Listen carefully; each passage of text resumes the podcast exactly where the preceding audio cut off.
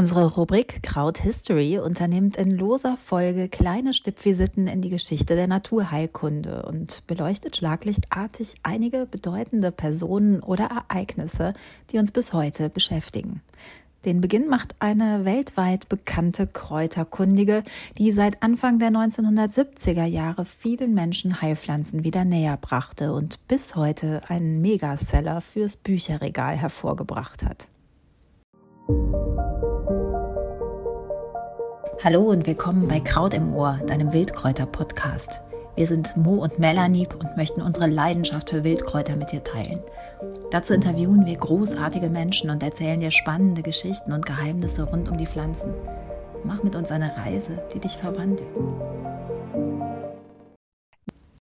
Mein Exemplar ist die 35. Auflage von 1988 und stammt aus den Beständen meiner Eltern, deren einziges Kräuterbuch das wohl gewesen ist. 1980 erstmals erschienen, verdient Maria Trebens Buch Gesundheit aus der Apotheke Gottes wie kaum ein anderes den Titel Bestseller. 80 Auflagen, 27 Übersetzungen und knapp 10 Millionen verkaufte Exemplare – kein Zweifel, das dürfte das am meistverkaufte Kräuterbuch aller Zeiten sein. Im Umschlag des DIN A4 großen und rund 100 Seiten starken Heftes erblicken wir das Foto einer kernigen Landfrau, wie sie buchstäblich eben im Buche steht. Adrett frisiert, weiße Bluse, Fransentuch überm Dirndl und ein warmherzig aufmerksamer Blick in die Welt, die sie als göttliche Schöpfung begreift. Man darf ohne Übertreibung sicherlich sagen, dass kaum eine Autorin der Naturheilkunde so populär gewesen ist. Tief religiös beginnt sie ihr Erfolgswerk mit Worten aus der Bibel.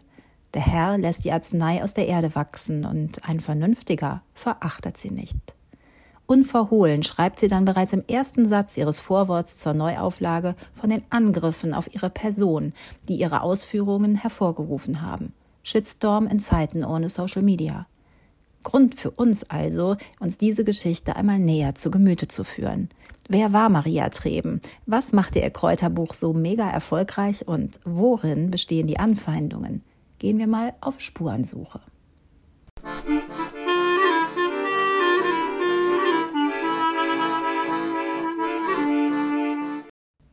Wer war Maria Treben? Maria Treben erblickt im Zeichen der Waage am 27. September 1907 im böhmischen Saaz das Licht der Welt.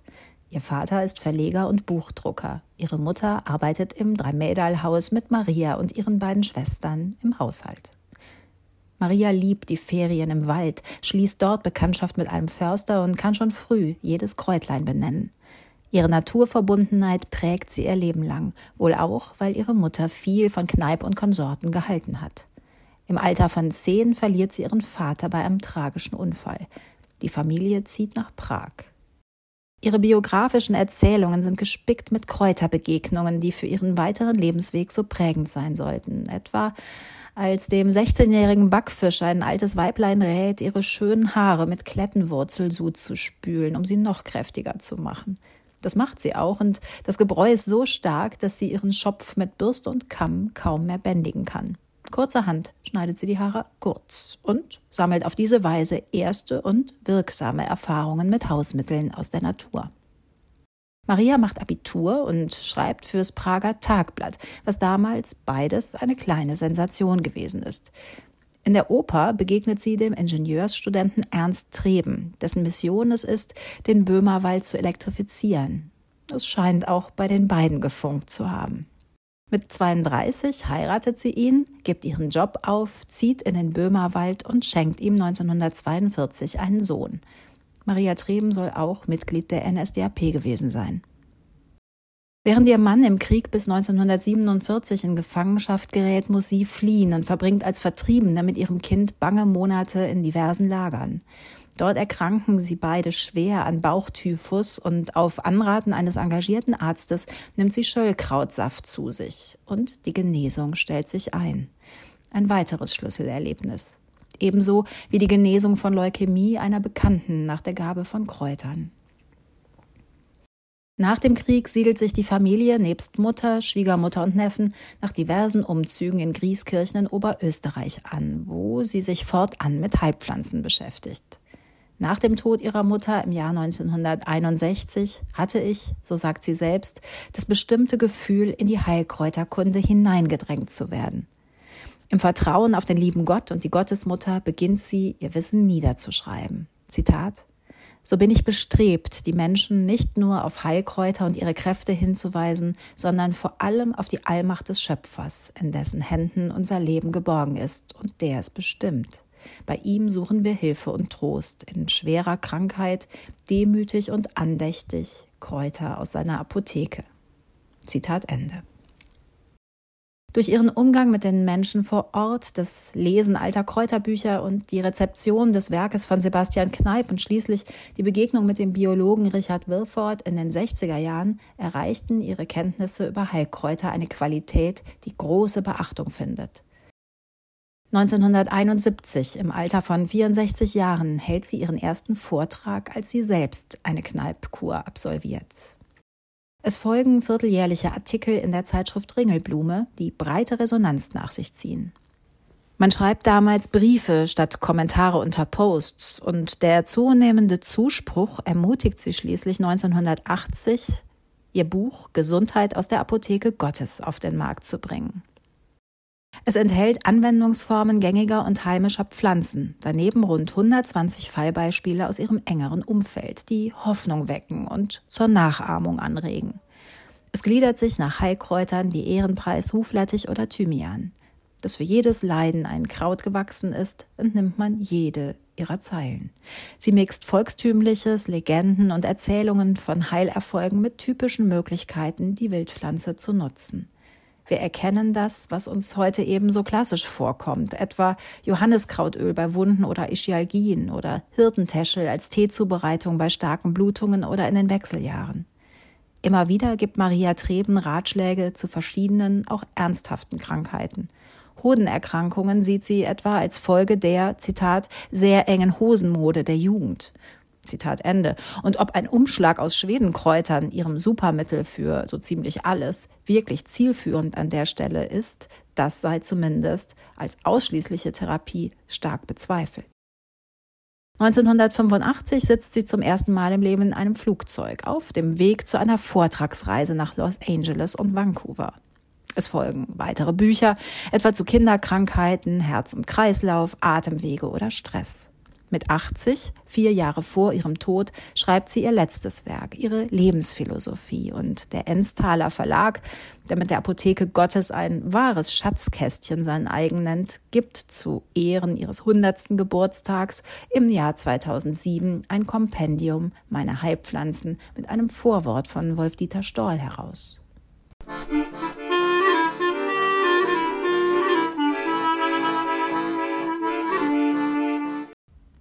Was ist so besonders an Maria Treben? Die Macht der Heilkräuter, eine gesunde Lebensführung und der liebe Herrgott. Das ist das Credo von Maria Treben, die damit weltberühmt geworden ist. Erst im Alter bringt sie ihr Wissen zu Papier, gerühmt und geschmäht. Sie verehrt Sebastian Kneipp, liest Paracelsus, dessen Blick auf die Natur als Herrgotts Apotheke für ihren Buchtitel übrigens titelbildend ist, und folgt der antiken Säftelehre. Ihr Motto alles mit Maßen, dann kann einem nichts schaden. Was wir heute im Sekundentakt als neueste Wellness-Tipps bei Instagram erblicken, lebt sie. Einfach und ohne allzu viel Aufhebens. Sie geht früh zu Bett, bewegt sich draußen in der Natur und an der frischen Luft, so viel es geht, schwimmt gern im kalten Wasser und hält sich zurück bei allem, was einseitigen Genuss verspricht. Dazu glaubt sie. Sie glaubt an Gott und an die heilende Kraft der Kräuter. Sie weiß auch um die Kraft der Erdstrahlen oder die Wirkung vom Löwenzahn. Doch benennt sie, und das wird oft im Zerreden ihres Wirkens übersehen, auch ganz offen ihre Grenzen, zumindest in ihrem Auftaktbuch. Es sei unerlässlich, bei schwerer Krankheit einen Arzt rechtzeitig aufzusuchen. Sie mahnt den verantwortungsvollen Umgang mit Medikamenten wie Antibiotika an und merkt bereits ein halbes Jahrhundert vor unserer Zeit die Gefahr durch Umwelteinflüsse auf unsere Gesundheit an. Sie setzt auf Tees, Tinkturen, Salben, Auflagen, auf die Wirkmächtigkeit der Natur, aber auch auf die Selbstverantwortung für unser Wohlbefinden. Maria Treben hat vor allem wirklich und wahrhaftig versucht, das disparate Wissen der Volksmedizin und das Volk zu mischen, mit einer medialen Wirkung, die eben Anfang der 1980er Jahre schon deutlich über das nächste Kirchspiel hinausgeht.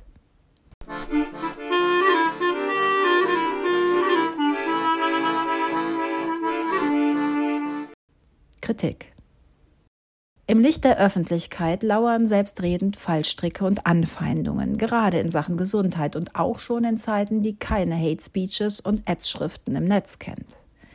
Ärzte suchen Verstöße gegen das Heilpraktikergesetz und wittern bei Maria Treben selbstredend Quacksalberei. Auch sie selbst teilt zuweilen kräftig gegen die Schulmedizin aus. Ihre Frömmigkeit zu Beginn des Computerzeitalters, ihre teilweise sehr hohen, gar tödlich enden könnenden Kräuterdosierungen oder ihr Beharren auf Wunderheilungen sorgen für zum Teil berechtigte Einwände. Einige ihrer Anwendungen sind heute nicht mehr zu empfehlen oder wirklich schädlich. Maria Treben tradiert nur Geschichten mit einer guten Nachricht, die Happy Ends, die Stories, die eben froh ausgegangen sind, Ganz beseelt und verankert im Glauben an die Kraft der Schöpfung neigt sie dazu, solche Einzelfälle zu allgemeingültigem hochzustilisieren. Gegenteiliges verbreitet sie nicht. Insbesondere ihre Empfehlungen bei Krebs sind medizinisch nicht haltbar.